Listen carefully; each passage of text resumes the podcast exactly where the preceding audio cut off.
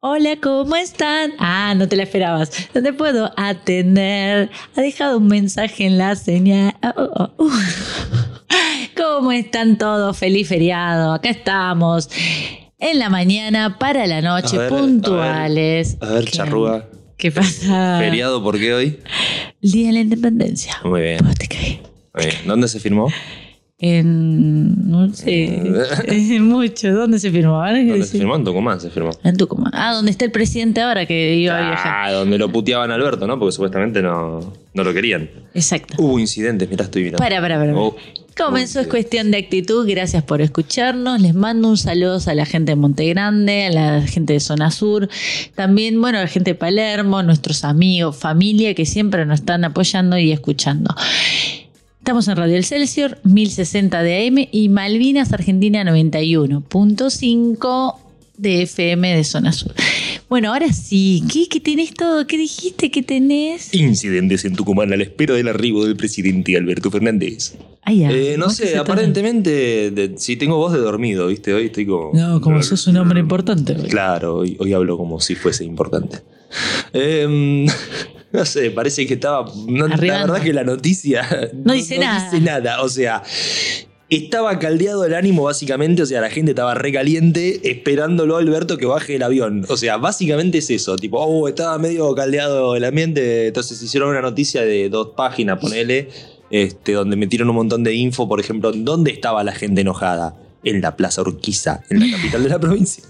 ¿Qué pasa? ¿Por qué está? Hay clima tenso, hay empujones, golpes e insultos. Boludo, o sea, es un viernes a las 9 de la mañana, un día hábil en el subte o en el Sarmiento. O sea, en Claro. el Sarmiento vuelan cosas. boludo. ¡Ay, la puta que te parió! O sea, ¿Así, tan así? sí, Ah, Sí, sí, sobre todo cuando no llega o cuando pasan esas cosas, viste, que se atrasa, que van todos apiñados, qué sé yo, bueno, normal. Este, en la calle, boludo, salís a la calle, a la esquina y te encontrás siempre un grupito de gente puteando a otro, o si no te encontrás gente puteándose, te encontrás alguno que le tira el auto al otro, el otro se putea. O sea que la verdad que lo que le está pasando a Alberto es un poquito de la realidad argentina, ¿no? ¿Qué pasa? Sí. Igual no le está pasando porque estaban haciendo el quilombo antes de que llegue. O sea, el clima estaba tenso y el quilombo se vivía antes de que llegue Alberto. La verdad que hasta ahora no sé si llegó. Si llegó y lo putearon, no, no, no, hasta ahora no hay noticia. Pero bueno, viste, qué sé yo. Va el presidente de una provincia, el ánimo está caldeado, ponen a los poli con todos los trajecitos, los escudos, los palos. Por las dudas. Por las dudas. No sea cosa que a alguien se le ocurra revolverle algo en la cabeza a Alberto. Claro. Este, mm, está, está bien, sí, que, que cuiden y qué sé yo, pero la verdad que el clima tenso. Bueno, no sé, le servirá de mensaje al gobierno para darse cuenta de que no todo está tan bien como ellos creen. Eh, estaría bueno. Hablando de, de lo que no está tan bien como, como ellos creen eh, y de la realidad del país, bueno, realidad entre comillas, ¿no? Porque es la realidad de algunos, pero este, se podría llegar a decir que es un reclamo válido. Eh, proclama de San Nicolás ocho puntos que el campo le exige al gobierno, dice Infobae. Eh, están protestando los del campo contra el gobierno, obviamente. Eh, el primer punto es el cumplimiento de la Constitución Nacional. No, no podemos No. arrancar así, no podemos arrancar así. No, no, le exigimos al gobierno que lo primero, bueno, ocho puntos, eh, que cumpla con la Constitución Nacional. ¿Qué? Cree, cree, cree, cree. O sea, sí, no es optativo sino obligatorio, pero eh, flaco, para exigir obviedades. Bueno, vamos con la segunda. Que la única fuente de riqueza genuina de una nación es la actividad productiva, dicen. Eh, ¿Qué le- si como actividad productiva incluís eh, los servicios, sí, bueno, ahí dice, Argentina no puede sostenerse, mucho menos prosperar sin agricultura, sin industria, sin comercio, sin servicios. Ninguna de estas actividades puede desarrollarse en nuestro país como se necesita, con la presión impositiva. Bueno, el reclamo de la derecha de todos los tiempos, que es bajame los impuestos, flaco, me estás matando. El Estado le dice, no, yo no te los bajo una chota, vos tenés mucha plata, pagame impuestos. Este, y bueno, nada. La realidad es que igual el Estado debería acomodar un poco los impuestos. Una empresa multinacional que tiene un montón de guita, que qué sé yo, y puede pagar un poquitito más de impuesto para solventar algunas cosas, que por ahí un monotributista que recién arranca y quiere armar una empresa, un emprendimiento, ¿eh? no puede porque lo matan con los impuestos. Que es real. Eh, el IVA al 21% somos uno de los pocos países que lo tienen en el mundo. La mayoría de los países desarrollados tienen el IVA más bajo. Eh, y que conste que el IVA se iba a subir durante un periodo de crisis y después lo iban a bajar. ¿eh? No lo bajaron nunca. Como todo acá en este país. el impuesto a la ganancia. Te siguen rompiendo el orto con el impuesto a la ganancia y no te lo bajan más. Que el derecho a la propiedad está garantizado por la Constitución y todo funcionario público está obligado a velar por su respeto. Esto por las ocupaciones de los terrenos y qué sé yo. O sea, hasta ahora, Sí. hasta ahora venimos con medidas de la derecha conservadora. No me toquen el campito, no me toquen la platita y me respetan la Constitución, ¿eh? Mira, María, no Una señora de Recoleta. Sos un ahora. meme, sos un meme. No me toques un campito. No, me toquen el campito, ¿eh? No me se me toquen met- la- no se- que no se le metan los negros en el campo, boludo, a hacer casilla, pobre gente. Necesito. ¿Entendés eso es lo que están reclamándole a Alberto, que es un insensible, que no entiende que encima de que le rompe el orto con los impuestos, le manda a los pobres a meterse los. No lo entiende Alberto. Alberto le sigue diciendo a los pobres, vayan y métanse en el campo de este señor que tiene plata. Y el señor que tiene plata dice, no, Alberto, pará, boludo, o sea, me, co- me costó heredar el campo, ¿entendés? O sea, me costó mucho heredar el Se campo llama de papá. Claro. Eh, yo tuve que ir a la escuela que papá me mandó, tuve que tener la novia que papá me dijo, tuve que hacer un de cosas para que vea el campo. Y, le meten a estos pibes que no tienen plata ahí a vivir a, a ocuparle la. te- terrible, Alberto. Eh, Terrible esta gente que tiene hambre y que no, no tiene casa. Eh, que es obligación del Estado compensar a aquellos ciudadanos que se ven forzados a mermar o sacrificar sus actividades productivas. O sea, buenísimo. O sea, pierdo plata porque hay crisis, entonces el Estado me tiene que reponer a mí, ¿eh? Ojo, ¿eh? A mí, que tengo plata, me tienen que reponer la plata que perdí, que, no- que hubiese ganado si no hubiese crisis. Los pobres que se me están metiendo en el campo, por favor, Alberto, me los fusilás de una buena vez. O sea, Cualquiera. medida a medida, cada vez subimos más la Peor. vara en cuanto a. Estamos pasando de derecha conservadora a derecha fascista en, así. En ¿eh? Yo creo que quedan tres puntos, boludo. El último creo que es maten a todos los negros si seguimos así. Que la educación es un derecho inalienable. Ahora se ponen con la educación, ¿no? Que es inalienable, era inalienable. No puedo hablar con. No, tengo la. ¿Qué le- Vos viste cómo tengo la garganta hoy. Está, está difícil pronunciar así. Te da nariz tapada. Claro. La palabra inalienable Ña, ña, ña, ña. con la nariz tapada es un poco difícil. Genial, encontrar esas palabras y hablarlas en radio. Es muy difícil. Inalienable con. No, no, no sale, no sale, no sale. De la nariz. Está tapada. Bueno, y la ña, ña, ña, y solo la presencialidad puede garantizar. Sea, encima se quejan de que los pibes hacen las clases por Zoom. Y no es un problema ese. O sea, es verdad que tienen que tener clases presenciales, sí, pero la verdad es que también si hiciesen las cosas mejor y si alguien le pusiese un poquito más de cabeza y no dijera, bueno, esto del Zoom es para zafar y venimos zafando hace casi dos años, Claro. eh, si hubiesen dicho, pará, esto del Zoom va a durar lo que no sabemos que va a durar, Y y, sí. por ahí deberíamos replantearnos la educación y decir, tratemos de armar algo que sea virtual, pero que funcione como si fuese presencial o incluso mejor. Sí. Eh, pero bueno, en Argentina a ningún político se le cae una idea nunca y siempre tapemos los agujeros. Sí. Entonces, bueno, la, re- la- la solución que propone la derecha conservadora del campo, ¿no? porque ya lo podemos decir que esto es derecha conservadora del campo, es que los pibes vuelvan a la escuela. O sea, desconectados de la realidad completamente, desconectados del tema del COVID y qué sé yo. Y aparte desconectados de que hay un montón de pibes que no tienen a qué colegio ir. Porque sobre No, todo la el gente interior. en el interior, donde Ah. están los campos, donde estos hijos de puta que están rompiendo las pelotas con esto y exigen estas cosas, tienen los campos que explotan. Sí. Toda esa gente que está allá dice, no, pero que vayan a la escuela, que vayan a la escuela. Si después le pagás en negro, los tenés, son todos analfabetos, lo que menos querés es que estén educados. E- Este punto es como, ah, que la educación, la educación para los pibes de ellos, pues se lo quieren sacar de encima, seguramente. Pero, ¿viste cuando alguien protesta y pide algo? Sí. La idea es que vos protestes pidiendo soluciones, ¿no? Y sí. Y sugiriendo soluciones. No, no, la verdad que los problemas de la Argentina no, no son tan difíciles de resolver. Son, son muchos problemas. Son muchos, muy todos derivados de, de- también. de- de ciertos orígenes que son los mismos. Sí. Eh, algunos son problemas estructurales muy grandes Sí. y otros son problemas que si uno planificara de acá a 15, 20 años, los resuelve Total. incluso en menos tiempo. Lo que pasa es que hace falta compromiso y planificación, ¿no? Y alguien que le meta cabeza a todo esto. Y no hay. Y cuando esta gente pro- protesta, dice, protesto para mí, protesto para los míos, protestan desde su visión, que está muy sesgada, evidentemente, eh, y está bastante desconectada de la realidad. Entonces lo que tenemos al final en la política es al presidente desconectado completamente de la realidad, a la casta política entera desconectada completamente de la realidad, peleándose entre ellos como siempre para ver quién maneja la guita. Y ahora tenés al campo, que es un sector productivo bastante importante en este país, pues Ah, país obvio, sí. agropecuario básicamente, eh, y los tenés protestando por eh, lo único que les conviene a ellos, con la cabeza completamente cuadrada y una nube de pedo, boluda. O sea, ¿Y por qué no le da trabajo? a La, la- la gente le da trabajo a los que quieren la Esta casa. gente del campo que ahora rompe las bolas con que los impuestos y la presión tributaria y qué sé yo, se pasaron durante, no sé, 5, 6, siete décadas o más desde la historia de la Argentina, negreando a todo el mundo. ¿Entendés? Teniendo a los empleados, a los que le decían cabecita negra, en el campo, laburando al bajo del sol, sin los, digamos, la ropa adecuada, Sí, eh, sí. sin nada Sin para protegerse, condiciones. sin condiciones como para tomar agua, un baño, nada. ¿Entendés? Total son negritos del campo, son analfabetos. ¿Qué les importa? ¿Les daban una choza para vivir o los hacían vivir en algún lado ahí? O ni siquiera. Este, y los echaban cuando querían, les hacían hacer lo que querían. Si total, allá en el campo, ¿a dónde vas a ir a denunciar algo? Y si la gente sin educación no denuncia nada. Bueno, el gobierno de los K en algún momento dijo, bueno, yo no sé si por hacerle el bien a la gente o un poco por eso, otro poco por meterle el dedo en el orto al campo, eh, los obligaron a poner a los empleados en blanco.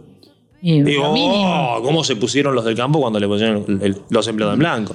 Todos llorando porque los impuestos. Y bueno, flaco, y toda la gente que en la capital tiene una empresa, pone una empresa y se rompe el culo pagando impuestos y pagándole en blanco a los empleados, que porque Claro. vos vivís del otro lado de General Paz no tenés. ¿Por qué? Totalmente, No, totalmente. flaco, no. ¿Qué? Porque el gobierno no te lo exige o los gobiernos provinciales son todos corruptos, vos no lo vas a hacer. Sí. Y ahora me pedís que respetemos la constitución en el primer punto. Ay, Dios.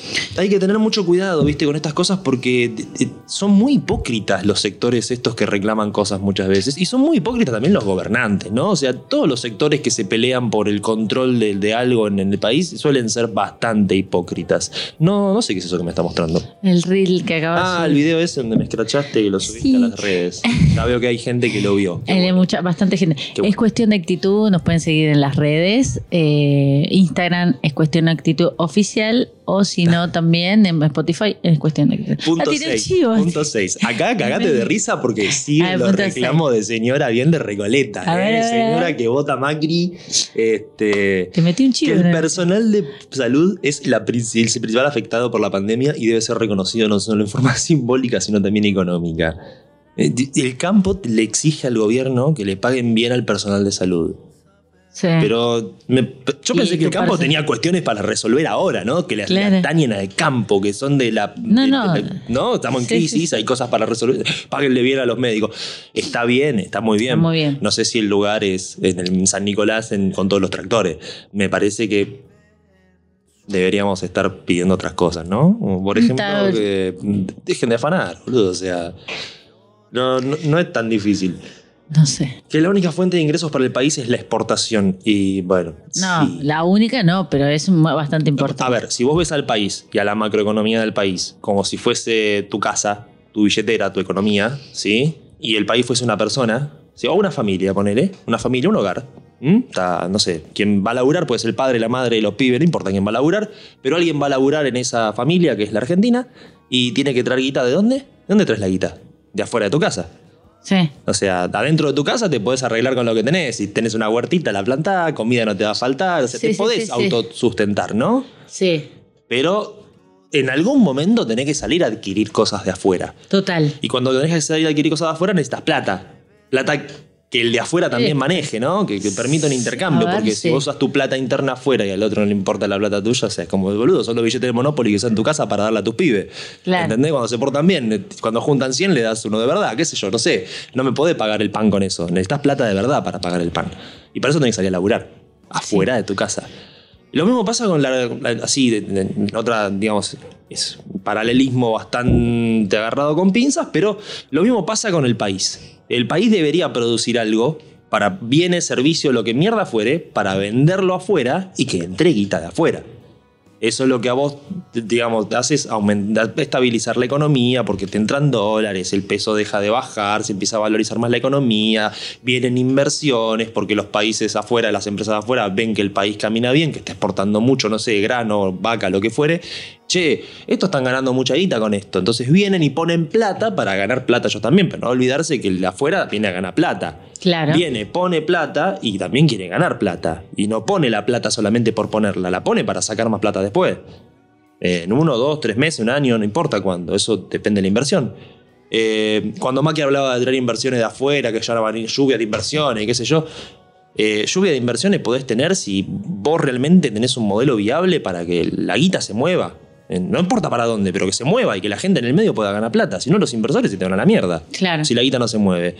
Eh, Es verdad, sí, es, es- verdad esto. La verdad que no sé si la única fuente, No, eh, pero para un país sí, necesitas exportar. Nosotros somos un país muy grande, somos un país que tiene muchísimo campo y somos un país que está exportando comida cruda porque nadie la procesa, ¿entendés? O sea, te mandan los granos y, no sé, el, el maíz pisingallo te lo mandan crudo y allá afuera hacen pochoclo con eso. Mándale el pochoclo ya hecho, boludo, se lo cobras más caro. Mucho más caro. Acá, acá falta eso, falta el valor agregado. Argentina no lo tiene. Ah, sí. Y claro, ¿no? El campo, a ver, el del campo es un cabeza de termo para mí, yo lo veo así. Eh, el, el empresario argentino en general es medio cabeza de termo. Es de atar la vaca al poste y decir, bueno, está atadita ahí, mientras está atada la vaca, esto funciona, yo no tengo que tocar nada, este, anda, ¿no? Y lo que hace el empresario argentino es, a veces un poco por necesidad, otro poco porque es más cómodo, eh, pilotear la nave en la tormenta que es la Argentina, ¿no? Una economía que va, viene, sube, baja.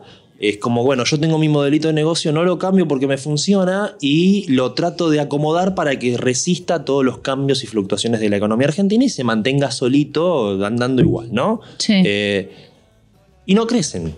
Hay muchos que no entienden el crecer como empresa, el mejorar, como una forma de justamente adaptarte a cualquier cosa. Claro. Eh, entonces están todo el tiempo como sobreviviendo, subsistiendo, ¿no?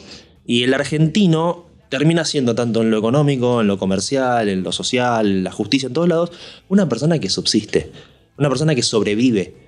No vive, no disfruta la vida, sobrevive, intenta vivir pese a las consecuencias. Es como si todo el tiempo nos estuviese corriendo un loco con un cuchillo y nosotros tuviésemos teniendo que correr y usando la creatividad para escaparnos de este loco, que es el gran cubo que tenemos todos en la Argentina, que es la crisis, ¿no? Y la falta de guita y demás.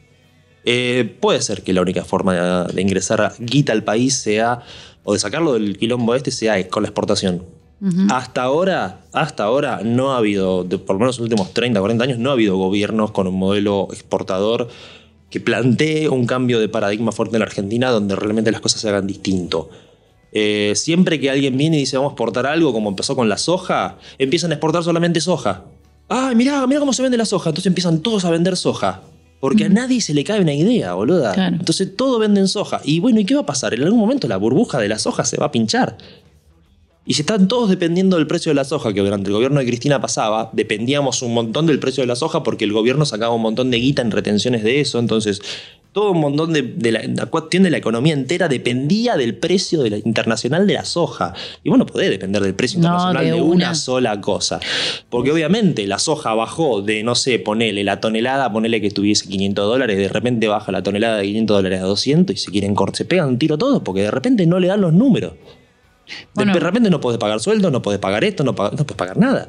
¿Entendés? No llegás a fin de mes. Como ponele, suponete que vos, otra vez, la Argentina, país grande, una casa, la familia. Y de repente a vos, el- la persona que provees y traes la guita, es el único trabajo que tenés. Y de repente te dicen, bueno, eh, este mes en vez de ganar 100 vas a ganar 10. Ah, pero no llegó ni a pagar el alquiler. Claro. Argentina.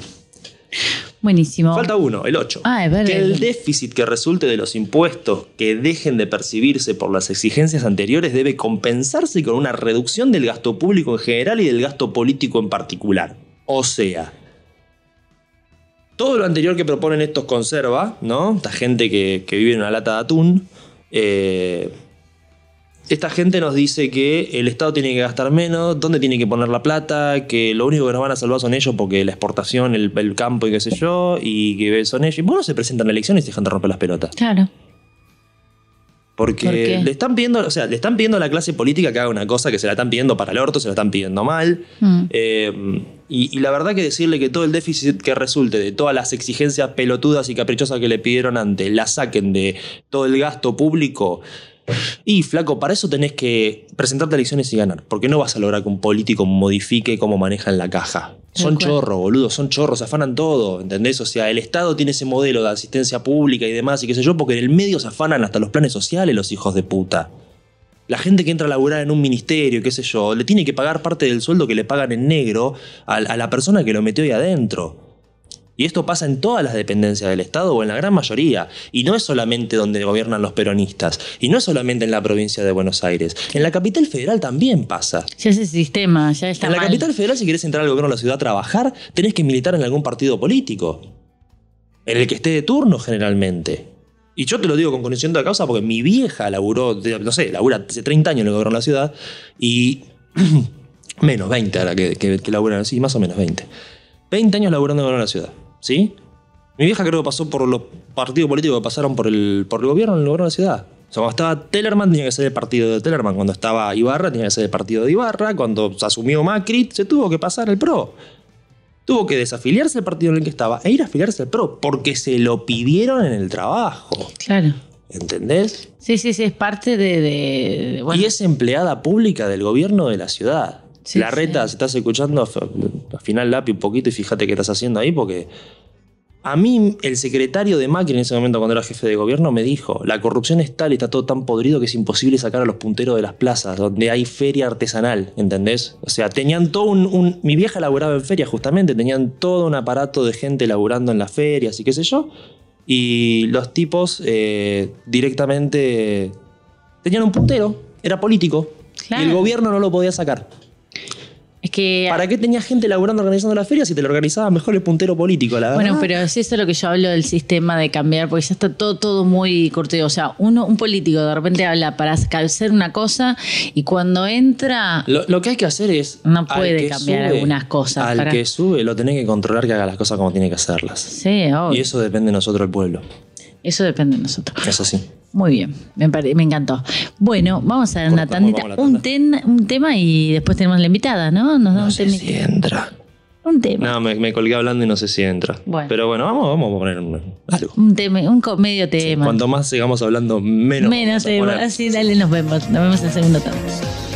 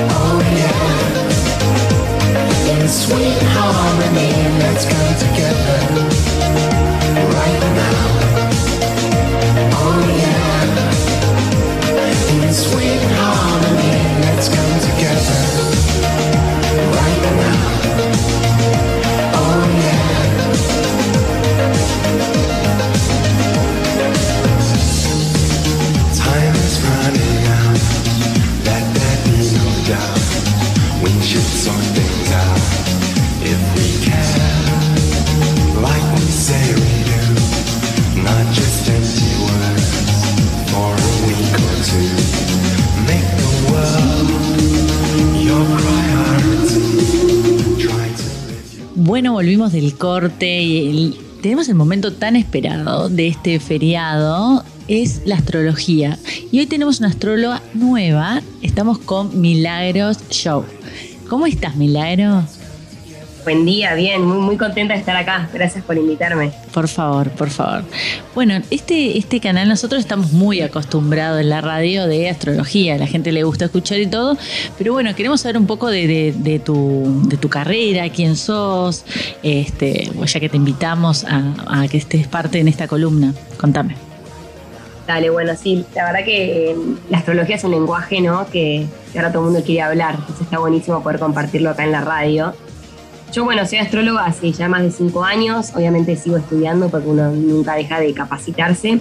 Pero yo hago lo que se llama astrología humanista, sí, que es más bien le da como un enfoque más evolutivo y psicológico, ¿no? Cuando trabajo con las personas, como para, digamos, eh, conocer, digamos, las energías que tiene disponible su carta natal, para así poder evolucionar y sacar lo mejor de cada uno y conocerse más profundamente, ¿no? La astrología humanista propone un camino de autoconocimiento, ¿no? Cuando aborda la astrología. No tanto predictivo como lo hacía la astrología tradicional y medieval. Así que bueno, más o menos ese es el tipo de astrología que yo que yo practico, que me gusta y que, que siento que, sirve a la hora de, de conocerse a uno mismo, ¿no? Para el que no conoce y no sabe, sería como una astrología como, eh, a ver si es la misma rama de mi astral, es una onda así. Mi astral es más cabalística, pero sí, es Ah. como una onda, se, se acerca mucho más a mi astral. Mi astral por ahí de repente te tira algo medio predictivo, pero sí, digamos, ca- ca- cada, vez los astrólogos vamos todos para esa, para esa movida, digamos, ¿no? Ya no quedan muchos que hacen lo predictivo, porque es como, como lo, lo bajo de la astrología, ¿no? Esto de que la gente viene, ¿qué me va a pasar? Y bueno, la bola de cristal no la tengo, pero te puedo más o menos guiar a qué está habilitado o, o cuáles son tus energías por si te pasan esta, esta u otra cosa, ¿no? Es más bien como un enfoque de autoconocimiento, de conocer cuáles son tus energías, qué energía fluís vos mejor, qué áreas de tu vida por ahí sentís más trabadas, por qué, ¿no? Y yo ayudarte como a destrabar esas, esas cosas. Me encanta, me encanta. Bueno, acá eh, en el programa, para que nos vayas conociendo, tenemos un leonino. ¿Cómo era tu ascendente? No me acuerdo. Aries, Bolufi. Sí, sí, Yo ya sé. No me acuerdo la carta natal. No le quiere. Él, no- él como que es medio aséptico, ¿no? Eh, no, se dice escéptico. ya te expliqué que no, que todo lo contrario, pero no importa, no importa. No me acuerdo la carta natal, bola. Me acuerdo del ascendente, sí, Aries, soy de Leo. Es de Leo. La Mucho luna- fuego tiene. Luna en Mucho fuego ahí, sí, mucho impulso. Mucho. Eso no sabía. Tenés la misma luna que yo. Sí, sí, yo te lo Nos dije, pero a mí no me enamoramos presta igual. atención nadie, boluda. Yo digo las cosas y nadie No me no. bola. Qué loco esta conexión. Bueno, y yo ¿Qué soy. luna? Ay, perdón. ¿Qué Luna, luna, ti- qué- qué luna tienen? Tauro. Tauro. Ah, bueno. Linda, linda luna, linda luna. Linda luna para comer, a ver si lo- lo- los oyentes ahí nos mandan comida, nos mandan bebida, porque no es una luna de les gusta pasarla bien, ¿no? Y es una luna que está muy conectada con el disfrute, con la sensualidad, con el placer, ¿no? Con el goce, está conectada con los sentidos y muy conectada con el mundo material, ¿no? Esto de Claro. necesito, porque es una luna que necesita, ¿sí? Aborda el apego y la necesidad de- desde la necesidad de, de- de tener, ¿no? Oh, Eh, claro. fuerte. Bueno, y yo soy Sagitario, ascendente en Géminis y luna en Tauro. Así que en eso estamos. Está bien. Esas son nuestras bastante, está bastante equilibrado, ¿no? Un sol en fuego, ¿no? Un ascendente en, ari- en aire, está bueno, que, que te, que te saca un poco y te... Sí, habría que ver el resto porque no está tan equilibrada atrás. Claro. bueno, es, es que Géminis puede, puede pasar con eso en Géminis, ¿no? Es como la doble cara, ¿no? Como que muestra dos facetas, el equilibrio y el desequilibrio, ¿no? Claro, total. Sí, sí, lo siento igual, ¿eh? Lo siento, lo siento. Eh, bueno, bien, ava- avancemos con, con astrología. ¿O qué nos trajiste? Ella también, es, ¿sabes que es profesora de inglés, verdad? ¿O, o das de Sí, anillo? también, también soy profesora de inglés, en- exactamente, en un colegio de alumnos de secundaria. Y, así que bueno, también doy talleres de astrología, ¿no? La docencia me, me va acompañando en las diferentes áreas. Claro, por eso. Muy bien, muy bueno. Y si la gente te quiere escuchar o seguir o consultarte cosas, ¿dónde, dónde va? Ah, sí, me pueden seguir en Instagram, que es arroba soy Mili. S-H-A-W. En de show, show. Ese es mi apellido. Soy Mili es mi, mi Instagram. Así que los invito a todos a seguirme, que subo videos sobre los tránsitos, sobre lo que ocurre en el momento, la energía disponible. Es información que les, que les puede interesar. Perfecto. Bueno, eh, dijiste que ibas a traer las lunas, no sé, a ver, contanos. Sí, me, me- me pareció interesante hablar sobre las lunas, ya que siempre Dale. la astrología y el amor es un tema recurrente por el cual me consultan, ¿no? Eh, Eso va a ser el a una título. persona. Para le Claro, sí. Para, para el podcast, eh, va a ser la astrología y el amor. Hoy es el, Astrología y el amor. Es y el amor. hoy. El título, sí. Bien. Está, no, porque voy sacando palabras de lo que dijiste. Sí, Dale. Perdón. Y me parece interesante porque siempre me pasa, ¿no? Hasta en juntadas de amigas, conocí a un chico de Tauro y yo soy de cáncer, ¿qué onda? ¿Cómo lo ves? Así que nada, me pareció como interesante primero remarcar que a la hora de, ¿no? de, de- de hablar de amor, y, lo- y si lo queremos conectar con astrología, lo primero que tenemos que mirar es la luna, nuestra carta natal, más allá del sol, ya que la luna es, son, son nuestras necesidades emocionales, es nuestro apego, es nuestro refugio, ¿no? Es nuestra forma de sentirnos contenidos, es como nuestra cápsula y, y es lo que necesitamos para estar bien, ¿no? Para protegernos, así muy criollamente hablando. Entonces, bueno, eh, a la hora de nosotros, primero, obviamente, conocer nuestra propia luna y nuestras propias necesidades, va a ser como más accesible poder acceder a un otro y, y reconocer, bueno, estas son mis necesidades, lo que el otro me brinda, a mí me sirve, me, me hace sentir bien, me, me siento contenida, siento que este puede ser mi refugio. Eh, después obviamente miramos otros planetas, pero bueno, me pareció hacer como un recorrido por las 12 lunas, eh, a ver si cada uno de los oyentes, si sabe su luna, puede, a ver, a ver si se siente identificado, ¿no? Eh, en lo que es la necesidad. Pero bueno, una luna en Aries obviamente va a tener eh, muy apegado y su necesidad va a ser la acción, ¿sí? el impulso, también un poquito el conflicto. Es una luna que entre en, en la peleita, en el choque, siente que hay afecto, ¿no? Esto de me peleo porque te amo, ¿sí? Y también va a ser una luna que todo lo que es lo emocional lo va a poner un poquito nervioso, como que la intimidad y es, es como un poquito incómodo, va a preferir la, la independencia y ser libre y ser, ¿no? Entonces, eh, bajar un cambio es, una, es un buen consejo para estas lunas para poder conectar con el sentimiento y no con la acción, ¿no? Claro. Porque son también lunas muy resolutivas, que ante el problema resuelven y ahí también sienten que hay amor, ¿no? Y por ahí la otra persona se quiere conectar desde otro lugar. Así que bueno, eso es como la luna en Aries, es una luna de fuego, ¿sí? Eh, luego tenemos la luna en Tauro, que acá la luna está muy cómoda, ¿no? Se llama que está exaltada, porque está muy cómoda en el signo, en donde acá recontra, ¿no? Estoy apegado a- al amor en sí, a los sentidos, a abrirme al encuentro con el otro, ¿no? Eh, como le decía antes, al goce, al placer, al disfrute, a la comida. El disfrute en, en- todo lo, con, con todo lo que conlleva, ¿no? El encuentro, eh, digamos, la sensualidad, ¿no? Es como la previa al sexo, ¿no? La luna en Tauro. A su vez tienen, como tienen tan buena conexión con el mundo material y con la posesión y esto de necesito tener, eh, las personas también pasan a ser parte de ese tener. Entonces a veces eh, suelen, les suele costar mucho dejar una relación, ¿no? Porque les cuesta mucho el cambio y se apegan muchísimo, ¿no? Porque es como está esto de sos mío. Entonces, los gatos. por, eso, por eso Traiana persigue a los exnovios. Nada, nada que ver.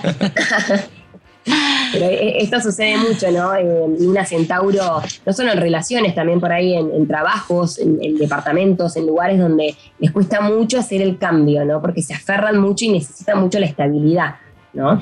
Eh, así que bueno, esa es como la luna en Tauro. La luna en Géminis es una luna de aire, es muy distraída, ¿sí? Como que va a mil, eh, diversifica muchísimo la energía, entonces piensa en un montón de cosas al mismo tiempo. Y en vez de sentir, es, es como que piensa, ¿no? Bueno, ¿qué pienso sobre esto cuando sucede algo más bien emocional? Y la propuesta debería ser, bueno, pero ¿qué sentís con respecto a esto? Pero todo lo tiene que racionalizar, lo tiene que pensar y buscar información. Son estas lunas que consultan psicólogo, tarotista, astrólogo, mi amiga que hace yoga y leo un libro de, de budismo. Es como que consulto todas las teorías antes de, de decir, bueno, esta es la decisión que tomo o voy a ir para este lado. Es como que consultan a todo el mundo y, a- y aún así se sienten como indecisos, ¿no? De, de- de- de qué hacer. Eh, y también distraídos porque les, les cuesta conectarse con el sentimiento, ¿no? Es más bien, lo, lo- lo quieren racionalizar muchísimo y la propuesta tampoco es esa, ¿no? Me encanta. Eh, así que bueno, esa es como la luna en Géminis. La luna en cáncer, obviamente, que es la luna, la luna está ahí en su signo, rige, al signo, ¿no? Está súper cómoda. Y es una luna que va a buscar muchísima contención, muchísima nutrición en sus afectos, ¿no? En su mamá, en- va, a buscar, eh, va a buscar refugio entre los suyos. Y es una luna muy niña, es como, se refugian también mucho en la fantasía, como que está en medio de una peli, ¿no? Y de repente, claro, es como, bueno, no, no, no es tan así. Les cuesta como emocionalmente ser adultos. Siempre qui- quieren ser nutridos, quieren ser protegidos, buscan este tipo de vínculos, ¿no? Como para sentirse y me tienen que cuidar, a mí me tienen que proteger, me tienen que hacer la sopita. La propuesta sería, está buenísimo, pero vos también tenés que ser un, un- un adulto, ¿no? En el mundo de las emociones. ¿No? Recuerden que la luna es como, es el capricho y, y lo que sería el mambo en nuestra carta natal, ¿sí? Es, es, es- es lo que nos tira para, para lo, lo no evolutivo, digamos, ¿no? Eh, pero bueno, al mismo tiempo es lo que nos mantiene protegidos, es lo que nos cuida. Después vamos a ir a la luna en Leo, la luna en Leo también una luna de fuego, que su apego es el reconocimiento y el aplauso, ¿sí? Esto de, que me digan que yo soy la mejor, de que me digan que hago las cosas bien, de que soy la reina. Y esta es una luna difícil, no es de las más difíciles, pero cuesta porque en el mundo adulto no te suelen reconocer y aplaudir y admirar todo el tiempo. Cada uno, digamos, que hace su vida. Entonces suelen enojarse muchísimo, suelen estar solas también, porque es como que nada es suficiente, ¿no? Nunca el aplauso que me dan, el reconocimiento y la bola que me dan, nunca va a ser suficiente, ¿no? Para una luna en Leo. Entonces a veces suelen como quedarse medio solas, esto es como un detrimento y hay que tener cuidado, ¿no? Eh, les cuesta salirse de, ese autocentramiento. Eh, no sé si me explico. Eh, luego tenemos la luna en Virgo. La luna en Virgo va, va a pegarse muchísimo al servicio, ¿no? Va a querer dar servicio y, y hacer cosas por los otros sin nada a cambio. Está buenísimo, ¿no? Porque son súper serviciales y, y generosos y, y ayudan a otros a ordenarse. Pero al mismo tiempo a veces se pueden pasar de mambo y pasan por sumisos, ¿no? Es como que no pueden decir que no.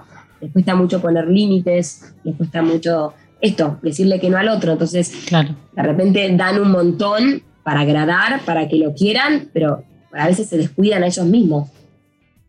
Entiendo. Y como no poner un límite a otro puede resultar difícil. Total.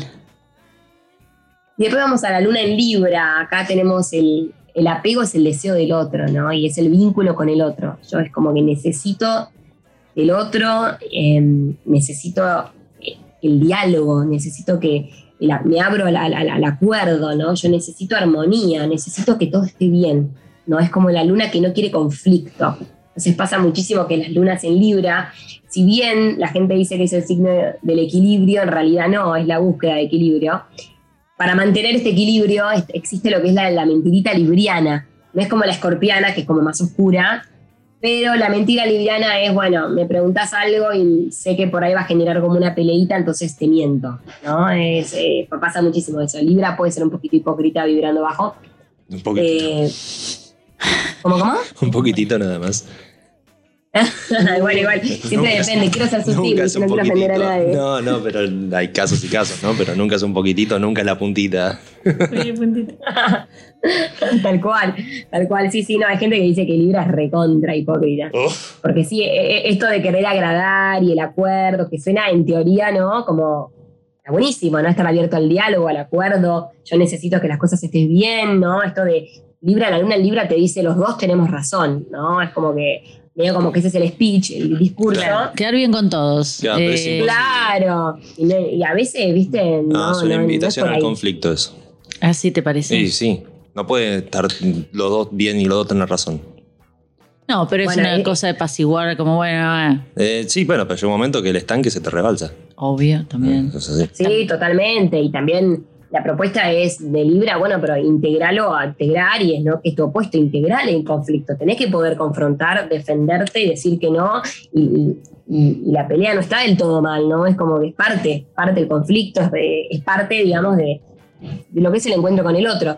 Pero a Libra le cuesta mucho, ¿no? Entonces, y además porque tiene muy, muy en vista lo que es el deseo del otro, o sea, prioriza al otro. Entonces, ahí se pierde también, porque suelen ser muy complacientes, son lunas muy complacientes, y ahí se pierden como en el otro.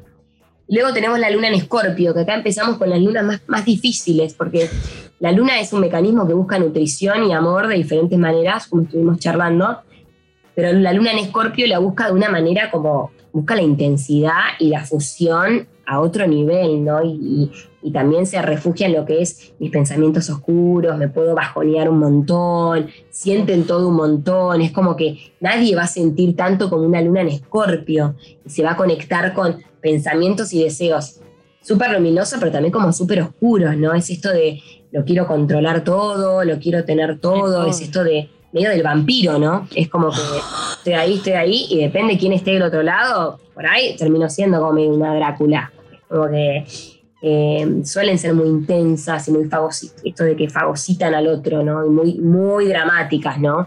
Qué O sea, muy fuerte. dramáticas.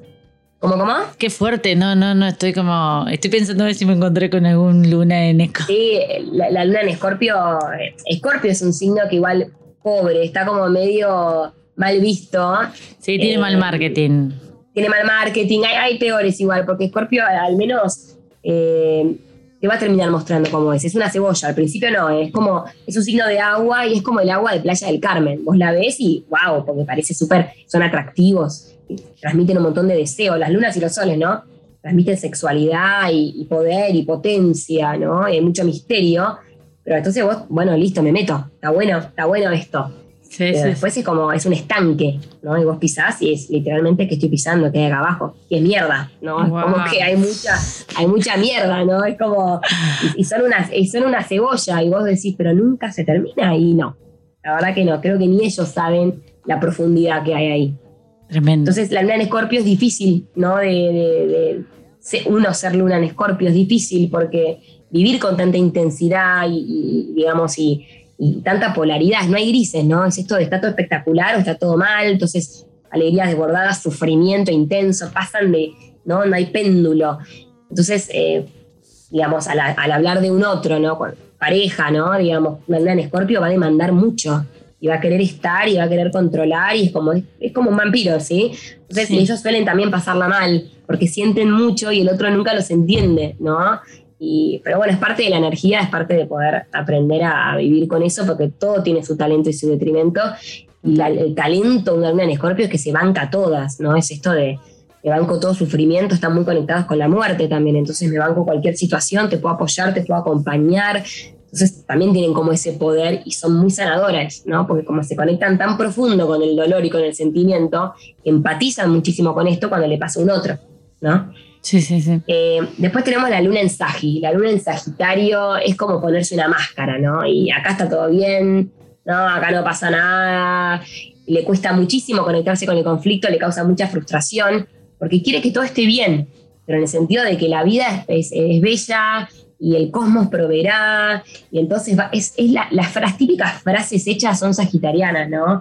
Eh, y, y se aleja muchísimo del conflicto. ¿Cómo se aleja? Se va que puede ser literalmente me voy de viaje o me alejo como que me voy a caminar, ¿no? Es como que prefiero no hablarlo, bueno, me fui a dar una vuelta, cambiemos de tema, es como, le cuesta mucho conectarse con, con, con el problema, con el conflicto, con el dolor, es como que no lo quiere hacer, porque cuando lo hace y hay mucha frustración, toca mucho fondo, ¿no? Para, Eh, pero en- eh, aunque tengas el sol, yo me siento identificada igual con esta luna. Sí, obvio. Mm. Ah, A ver, eh, estamos hablando de energías más o menos parecidas, ¿no? Una cosa Claro. es el sol, otra cosa es la luna. Lo que pasa es que el sol es tu identidad consciente, entonces vos sos de esa manera. Sí, los sagitarianos creemos, porque soy sagitariana, creemos que tenemos la posta y también tiramos estas frases, ¿no? Si sucede, conviene, dale, el que no arriesga no gana. Sí. Es muy típico de creer que la vida te va a acompañar y que el, que el cosmos provee y que vos, vos andá, esto de no importa el destino, no importa el camino, eso dice Sagi. Entonces vos andá. Lo que pasa es que a veces no hay que tener un poquito de cuidado. Pero por suerte, por ejemplo, vos tenés una luna en Tauro, eh, una luna en Tauro y la luna te dice, bueno, pará, uno más uno es dos, lo hago. Sagi es el tipo que te dice, vámonos de viaje, saquemos en 18 cuotas y por ahí viene un taurino y te dice, pero pará, traen, ¿no tenés laburo? Bueno, pues vemos, voy viendo mes a mes cómo pago las cuotas. No, pero por ahí esa luna en Tauro te baja y te dice, no, bueno, me quiero ir de viaje, pero no tengo la plata. Sagi se va, saca el pasaje igual. Sí, yo tengo amigos ¿no? de Sagitario que directamente se han ido de viaje sin un mango y es como, boludo, ¿dónde vas a dormir? ¿Dónde vamos a dormir? Ah, eh, vemos. vemos. Pero son las Claro, 10 de la vemos, noche, sí. boludo. Llegamos recién y son las 10 y media de la noche y quiero dormir a algún lado, estamos reventados. Ah, ahora vemos. Pero es verdad lo que ella dice, porque a mí me pasa que tengo como, como un pajarito en la cabeza. de- Por ejemplo, ahora el, el viaje estoy viendo, pero bueno, pero, eh, hay algo que me está frenando a ver si todo sigue igual. En otro momento yo hubiera sacado ya el pasaje y a una amiga le dije, no, pará, porque quiero ver si el Newbery sigue bien, si esto es, bueno, eso de ser mi luna que me hace como un poco más... Claro, sí, Tauro es el uno más uno es dos, lo hago. Está muy conectado con la realidad, muy concreto, bien, ¿no? Es, es el aquí y el ahora también. Entonces, como ahí, ahí te, te, te, te saca un poco de ahí. Como Mm. que siempre las cartas están balanceadas. Y luego tenemos una luna en Capricornio, que yo soy luna en Capricornio, que es una de las lunas más difíciles porque es muy fría, es como lo antiluna, ¿no? Porque si la luna busca refugio, amor y contención, la luna en Capricornio la busca en la soledad.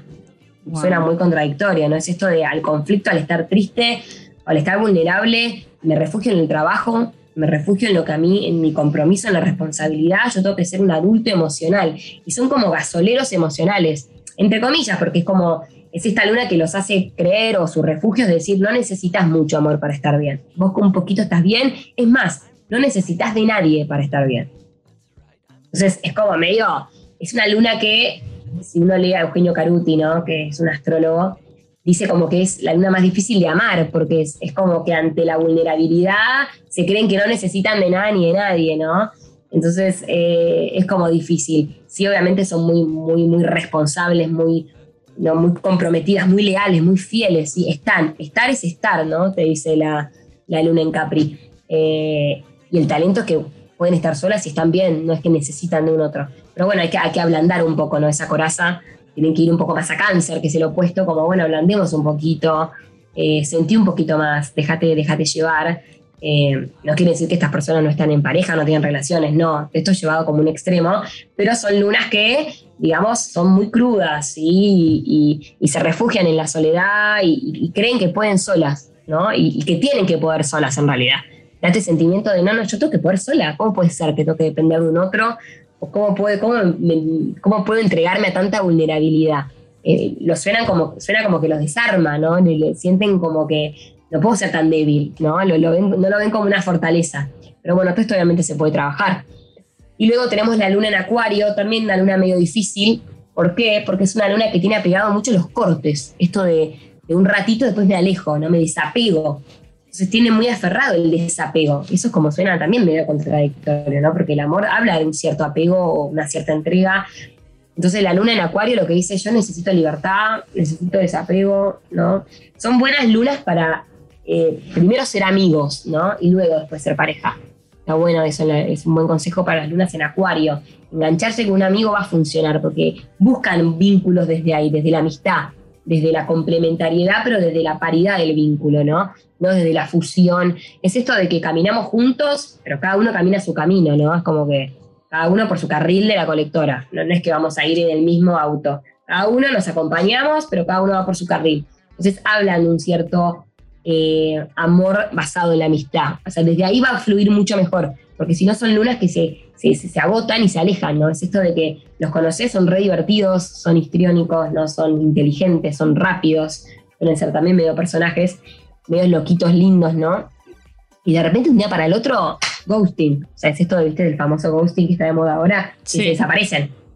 O sea, no te contestan los mensajes y, y no, no, ya está, me ahogué. Como que se ahogan, ¿no?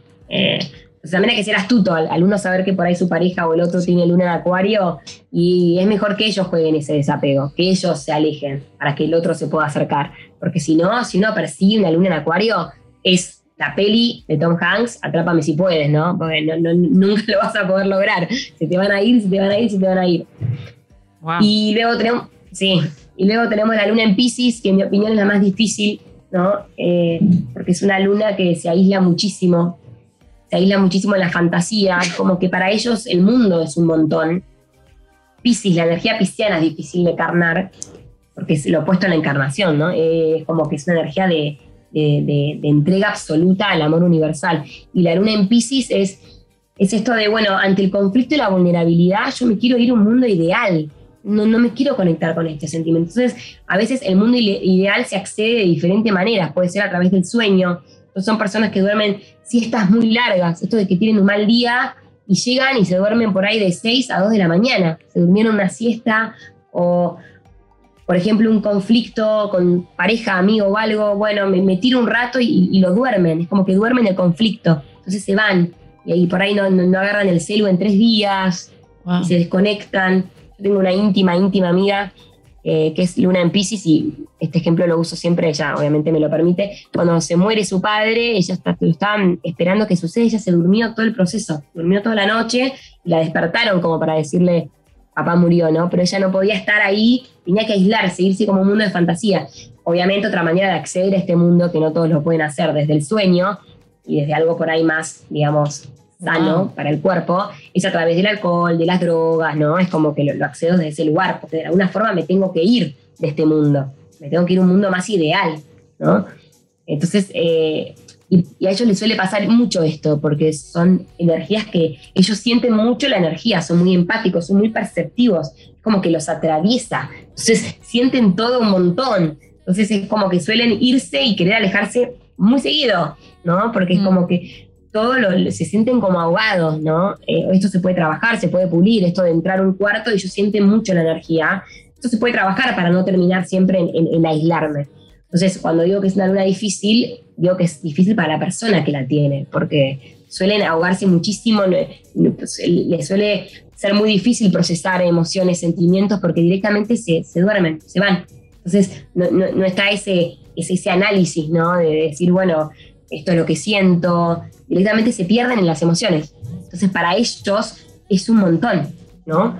Claro. Eh, pero bueno, recuerden que no somos siempre luna, ¿no? Tenemos- Nosotros somos siempre nuestra carta natal.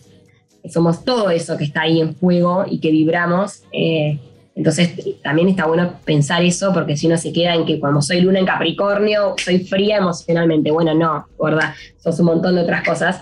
Eh, entonces, bueno, pero está bueno conocer, bueno, estas son mis necesidades, estas son mis reacciones ante el conflicto, estos son mis apegos. ¿Se puedo salir de eso? No, pero lo puedo trabajar. Uno puede eh, salir un poco de esa conducta y pasarlo a un plano más consciente y reconocerlo en uno mismo, ¿no? Como para tener un vínculo con el otro más adulto, ¿no? Y no quedarse en el capricho de, como soy luna en Libra, yo siempre voy a priorizar al otro y los dos tenemos razón. Bueno, no. Está bueno también poder salir desde ese lugar. Che, Mili, eh, puede ser que gente, que gente que nos está escuchando eh, no sepa qué es la luna o cómo averigua. ¿Le, le decís cómo averigua eh, su luna?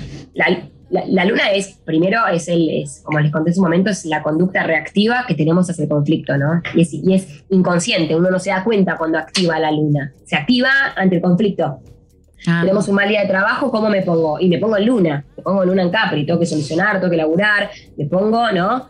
Soy luna en Aries ante el conflicto y yo activo, acciono, ¿no? Voy, por ahí hasta me peleo, voy al choque, pues necesito defenderme, necesito cuidarme, ¿no? Y la luna se averigua, ¿no? Cuando calculamos la carta natal, con la fecha de nacimiento y el lugar. La hora no es tan necesaria porque la luna está dos días y medio en cada signo. Entonces, con la fecha ya más o menos sabemos el, el signo en el que está la luna. No vamos a saber la casa en la que se encuentra nuestra carta natal, pero sí el signo. Obviamente que con la hora exacta sabemos todo, ¿no? Sol, luna ascendente y todos los planetas. me Y encanta. eso se carga en un programa y ahí uno puede saber ¿no? en qué signo tiene el mecanismo lunar. Perfecto, me encanta. Me encanta, me encanta. Bueno, bien. eh, qué bueno. Un montón de información, ¿no? Un montón, no, un montón de información. Eh, bueno, nos gustó tenerte en la radio. Después vamos a seguir coordinando para ver si te podemos tener todos los viernes o cada 15 días. Eso lo vamos viendo contigo. Eh, ¿Te gustó? vos, Sí, un placer. Te vi Me medio atento hoy. Sí, Participativo, pero más participativo. No, no, eh, sos mala. Yo soy mala. Yo sé lo que estás queriendo hacer. No, no, no. Mili no tiene nada que ver en esto. No, la No, metas. no, Está no. muy mal lo que estás haciendo. No, no, pero te vi. No, no seas peleador. Eh, por ahí, por ahí porque fue mucha información y Ah. se quedó medio descolocado, ¿no? A mí me pasa mucho con los escépticos que de repente se quedan como, oh, No soy escéptico, pero vamos de nuevo. No soy escéptico, no, no, no. Esa señora que está confundida y que tiene segundas intenciones con sus, sus declaraciones. No, no. No me metas a mí en, en- en tus quilombos. Hay nada que ver. Bueno, bien, se terminó el programa y esto ha sido, es cuestión de actitud y nos estamos yendo. Así que gracias por escucharnos una vez más, gracias por hacernos el aguante también en los feriados y nos vemos, los espero el día lunes. Nos vemos, chao, chao. You need some medication, the answer's always yes. A little chance encounter could be the one you've waited for. Just squeeze a bit more. Tonight we're on a mission, tonight's the casting call. If this is the real audition, Oh, God, help us all. you make the right impression, then everybody knows your name. We're in the fast lane.